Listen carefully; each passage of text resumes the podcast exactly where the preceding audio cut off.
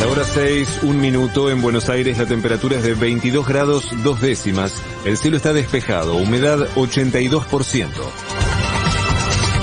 El Consejo del Salario acordó un nuevo mínimo vital y móvil que llegará a los 47.850 pesos a fin de año a partir de un aumento de 18% en abril, un 10% en junio, otro 10% en agosto y un 7% en diciembre.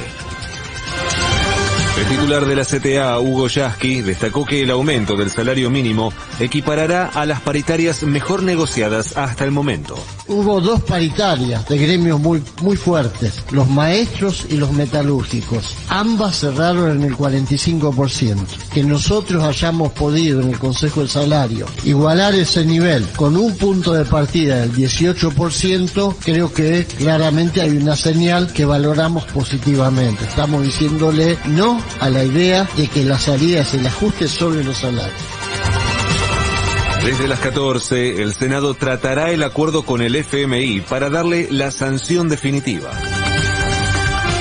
Desde el bloque del Frente de Todos aseguran que más de la mitad de los legisladores votarán a favor, mientras que en Juntos por el Cambio no anticipan su postura, pero coinciden en la necesidad de evitar el default. Tras la votación dividida en diputados, el presidente de la Cámara Baja, Sergio Massa, aseguró que el bloque del Frente de Todos no se rompió. El bloque no se quebró, el bloque votó dividido en una votación. Mire, vivimos una experiencia distinta y tenemos que aprender a convivir con esa experiencia los argentinos. Las, co las coaliciones tienen denominadores comunes, pero también tienen temas en los que tienen miradas distintas. Yo en diciembre voté contra la reelección indefinida de los intendentes. Mis diputados, los del Frente Renovador, votaron en contra y el bloque del Frente de Todos votó a favor. Eso no rompió la coalición. El gobierno advirtió que los frigoríficos que no vendan en el mercado interno no podrán vender en el exterior y el consorcio de exportadores finalmente confirmó que seguirá abasteciendo al programa Cortes Cuidados. Durante la última jornada se detectaron en el país 4.681 nuevos contagios de coronavirus y se confirmaron 39 muertes más por la enfermedad. Patria Grande. Pese a que Brasil es el segundo país con más contagios y muertes por COVID, Jair Bolsonaro anunció que decretará el fin de la pandemia en el país para pasar a considerarla como endemia. De afuera. Rusia acusó a Ucrania de planificar un ataque con armas químicas contra su propia población para inculpar a las tropas invasoras.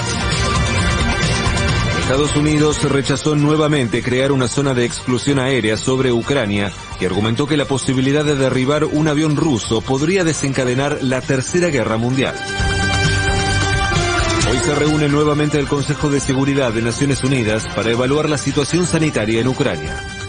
Pelota. Estudiantes volvió a vencer por 1 a 0 a Everton de Chile y clasificó a la Copa Libertadores.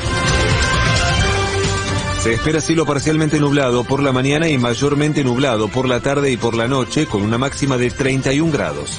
En este momento en Buenos Aires la temperatura es de 22 grados dos décimas. El cielo está despejado, humedad 82%.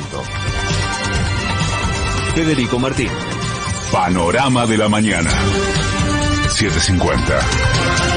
Derecho a la información. 400.